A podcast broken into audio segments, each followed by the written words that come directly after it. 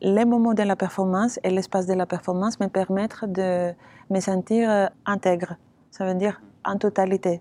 Ça, c'est aussi un espace de résistance pour moi. Dans un pays tout juste sorti de la dictature, elle a choisi la danse plutôt que la robe d'avocate. Sur le plateau, elle bouscule son âme solitaire. Elle danse à la rencontre de l'autre, du réel et d'elle-même. La chorégraphe grecque Katerina Andreou est artiste associée au Centre chorégraphique national de Caen, en Normandie. Elle nous en donne sa vision. Vous écoutez Un pas de côté, un podcast du Centre chorégraphique national de Caen, en Normandie. Je suis née euh, à Athènes. J'ai fait tous mes études à Athènes. Je faisais toujours de la danse euh, depuis l'âge de 5 ans, comme un loisir. Euh, et je suivais quand même un, un parcours comme la plupart des gens, je trouve, à Athènes, de ma génération, un parcours plutôt euh, qui était destiné à aller vers l'université. C'était vraiment euh, le destin de, ma génération, je pense, dans, dans une Athènes de post-dictature aussi. Moi, je suis née en 1982, euh, sachant que la dictature a été terminée en 1974. C'était assez tôt. le pays a déjà eu d'un coup euh, des moyens, plus de ressources au fur et à mesure. Et cette richesse qui arrivée, et cette ouverture vers l'Union européenne est arrivée avec un peu de fantasme, à mon avis, institutionnel au niveau de l'État, que tous les gens peuvent avoir des métiers nobles, comme on dit, être diplômés pour avoir du boulot. j'ai suivi ces, ces schémas, comme tous mes camarades aussi. Du coup, j'ai commencé à faire mes études de droit j'ai adoré les études de droit. J'ai aussi commencé à faire mon stage, les stages qui, qui, pourraient me permettre ensuite d'avoir la licence d'exercer le métier d'avocat. Cette euh, projection de devenir avocate, c'était lié à l'histoire de ma famille. Mon père était avocat, était un avocat qui s'occupait plutôt de des cas des ouvriers. Politiquement, il était très chargé. Ça m'inspirait beaucoup. J'avais toujours beaucoup de respect pour mon père. Et je suivais aussi un peu ces schémas-là révolutionnaire à travers euh, un métier qui est plus ancré dans les réels, j'ai trouvé. Très pratiquement, je me suis posé la question si je vais être une bonne avocate. j'ai pensé que soit je vais être euh, une carriériste angoissée pour pouvoir avancer dans ma vie en tant que femme avocate en plus, qui n'était pas facile. Et j'ai compris que la comparaison avec mon père, un homme avocat qui venait avec d'autres euh, d'autres rêves aussi de notre génération, on n'était plus sur la même échelle. J'ai compris très vite qu'il fallait m'orienter à quelque chose d'autre. Et l'autre chose que je faisais très bien, c'était la musique et la danse, parce que c'est quelque chose que j'ai pratiqué comme loisir, mais assez intensivement depuis très jeune. Le capital culturel dans ma famille était zéro. Et ça veut dire que je voyais jamais de l'art. Par contre, ils m'ont poussé euh, assez tôt aussi, à l'âge de 5 ans, de faire du piano et faire du ballet classique aussi, parce que je pense que c'était l'habitude de la classe moyenne à l'époque. Assez vite, je n'aimais pas du tout le ballet classique parce que je me sentais très euh, oppressée. J'avais la sensation que j'avais un double pot. et je ne comprenais pas comment on peut être très libre dans cette apparence. C'était vraiment l'insistance de ma mère que c'est bien pour le corps et l'esprit d'avoir euh, les deux euh, activités ensemble. J'ai commencé à surfer sur d'autres euh, qualités qu'il peut avoir dans cette activité, la musique notamment, la, rencontre avec les autres enfants, qui était un autre rapport aussi. Très vite, l'école de danse, ça je me rappelle très bien, est devenue ma deuxième maison. En tant qu'adolescente, j'avais besoin de partir de ma maison pour trouver une autre, de me sentir en communauté, une communauté qui, à partir d'un moment, j'ai choisi d'y être. C'est pour cette raison-là qu'après une formation classique en musique et en danse, à l'âge de 18 ans, j'ai fait une recherche. J'ai vu beaucoup de choses, du musical, de l'opéra. Je suis allée chercher côté euh, plutôt danse traditionnelle.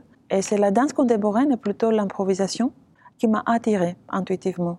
Je peux dire que j'ai complètement arrêté un rapport plutôt classique et j'ai commencé à, à m'intégrer dans des écoles et des équipes euh, qui euh, pratiquaient la danse contemporaine, comme je la voyais à l'époque à Athènes. là, j'ai fait le choix de rentrer dans l'école publique de danse contemporaine à Athènes. J'ai été acceptée. c'est quelque chose que je ne m'attendais pas. Et j'ai fait les trois ans la formation dans l'école publique. Je voulais terminer avec un diplôme. C'est toujours cette obsession d'être diplômée à Athènes, parce que ce diplôme pourrait me permettre d'ouvrir une école pour des enfants, enseigner la danse. Au fur et à mesure, le chemin dans l'école m'a conduit à aimer plus la chorégraphie, la création. Et ça nourrissait une ambition.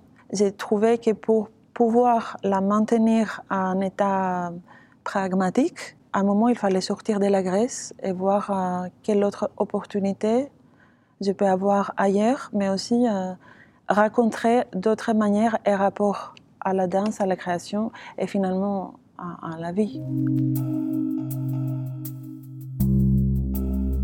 La quête de liberté, déjà, je la formule aussi dans mes projets très souvent comme quelque chose qui anime ma créativité. Du coup, chaque performance est un espace de résistance pour moi. Je vis dans cet état un peu diasporique, dans le sens littéral du terme. Étymologiquement, en Grèce, diaspora, ça veut dire quand tu es fragmenté. Il y a beaucoup de fragments de toi partout. Et du coup, ton identité est un peu morcelée, comme si tu es partout en fait. Par exemple, moi, je me sens dans deux pays en même temps, dans deux milieux en même temps, etc. Et je pense que les moments de la performance et l'espace de la performance me permettent de me sentir, euh, à nouveau, je vais utiliser le même mot, intègre. Ça veut dire en totalité. Ça, c'est aussi un espace de résistance pour moi.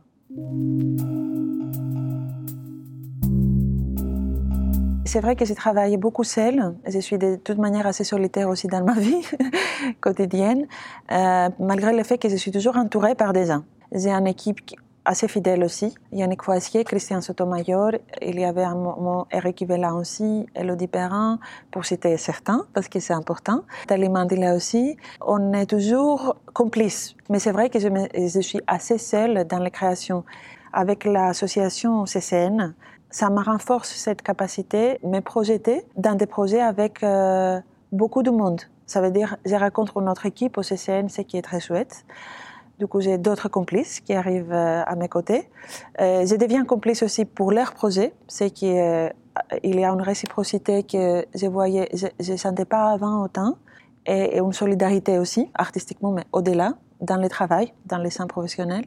Et au-delà de ça, comme j'essaye de rencontrer des communautés à Caen, au niveau local. Par exemple, maintenant, je travaille avec l'équipe féminine des roller derby à Caen, accompagne dans leur pratique. On va faire un projet ensemble.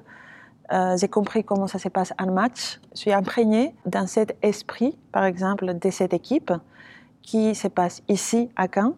Et ça, c'est, pour moi, c'est une ouverture énorme.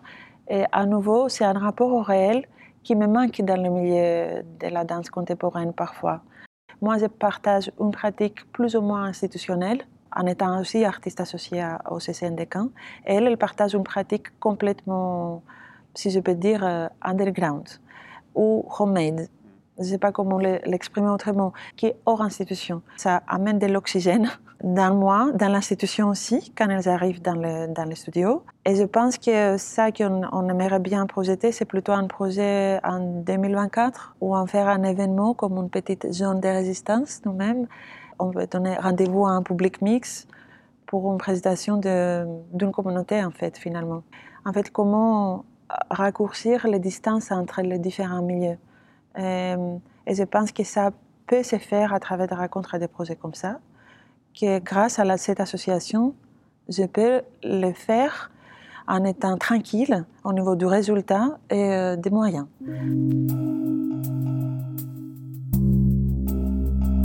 Il y a beaucoup de gens qui me parlent de mes projets ou de mes pièces comme s'il y a beaucoup de colère. Il y a des gens qui ont écrit beaucoup sur ma rage, euh, sur, euh, même sur la violence qu'ils peuvent voir euh, dans mes spectacles ou dans mes projets. Et c'est assez intéressant parce que, la, surtout la première fois que j'ai lu le mot rage dans un article d'un journaliste qui parlait de, de ça que j'ai fait, j'étais très étonnée. Parce que moi, je ne me sentais pas en, en colère, mais je voyais que c'est ça qui sort. Donc, les points aveugles, par exemple, que j'exprimais avant, peut-être il y a des points aveugles dans, dans le raisonnement, par exemple, avant le travail, mais c'est ça que je trouve magnifique avec la danse et les rapports au corps. euh, c'est un prétexte pour, euh, parfois c'est le texte, mais c'est aussi le prétexte pour manifester des forces, des rapports et des situations qu'on vit, pas qu'on a vécu, pas qui est dans le passé, mais qu'on continue de vivre et qui nous façonnent. Et je ne dis pas que le corps ne peut pas mentir, mais si on reste très intégré, créatif en, travaillant avec le corps, je pense qu'il y a quand même un argument qui sort malgré nous.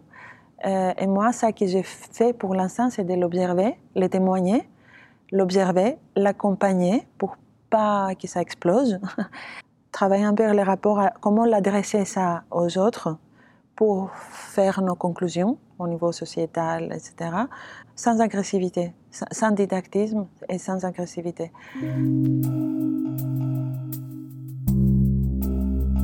Au niveau de ce rapport élitiste à la danse, c'est assez intéressant. En Grèce, je ne pense pas que la danse est considérée comme élitiste. Ça reste la danse, euh, le métier euh, d'une classe euh, des élites en tout cas. Le milieu d'où je viens, c'est un rapport à la danse pas aussi élitiste que ça, parce que l'institution, c'est pas aussi présent, à mon avis. Et sinon, quand il y a un refus de beaucoup aussi des gens que je connais face à la danse contemporaine, ça me frustre énormément. Comme si les gens ne se sentent pas capables de comprendre ou capables de, à, la hauteur. Il y a quelque chose comme s'ils ne sont pas à la hauteur. Je me pose la question, je ne sais pas du tout, mais je me pose la question si c'est lié à où on montre cette danse, où on partage la danse, quelle est la place de la danse ailleurs aussi.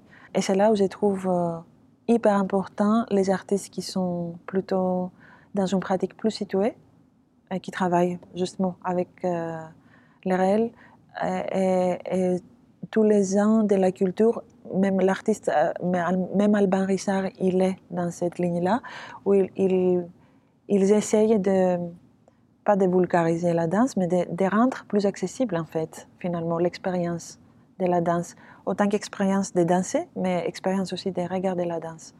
Je pense que c'est un travail à faire au niveau culturel et au niveau artistique. On doit préserver aussi les espaces euh, euh, de nécessité. C'est la responsabilité de l'artiste, comment rendre la danse ou ouvrir sa pratique aux autres, mais c'est encore plus une responsabilité euh, de la culture à faire cette, cette bonne et saine médiation, en fait. Si je peux dire quelque chose à quelqu'un, c'est que chercher les chocs, parce que sans les chocs, on ne va jamais bouger. Et c'est bien de bouger par moment. De voir autrement, ça ne veut pas dire de comprendre l'autre directement, mais de voir comment l'autre comprend les choses. C'est une énorme école. Et si on est assez ouvert à accepter que l'autre est différent et déjà voir la chose autrement, ça alimente une curiosité qui est nécessaire pour, euh, pour avancer, mais pas avancer pour les progrès. Ça ne veut rien dire les progrès. C'est juste pour, euh, pour venir plus proche, découvrir autre chose et finalement peut-être découvrir aussi un vrai plaisir. Parce que sinon, les, endroits de plaisir sont hyper limités. Et surtout aujourd'hui, que c'est un peu plus dur avec la vie qu'on mène et on travaille comme des fous et on court derrière des urgences, etc de vraiment se rendre curieux, et de vraiment découvrir potentiellement un espace d'un nouveau plaisir, c'est euh, plus que nécessaire. Et je pense que, je suis sûre que la, danse, parmi d'autres formes de l'art, peuvent donner une porte vers, vers ça. Vous écoutez Un pas de côté, un podcast du Centre chorégraphique national de Caen en Normandie.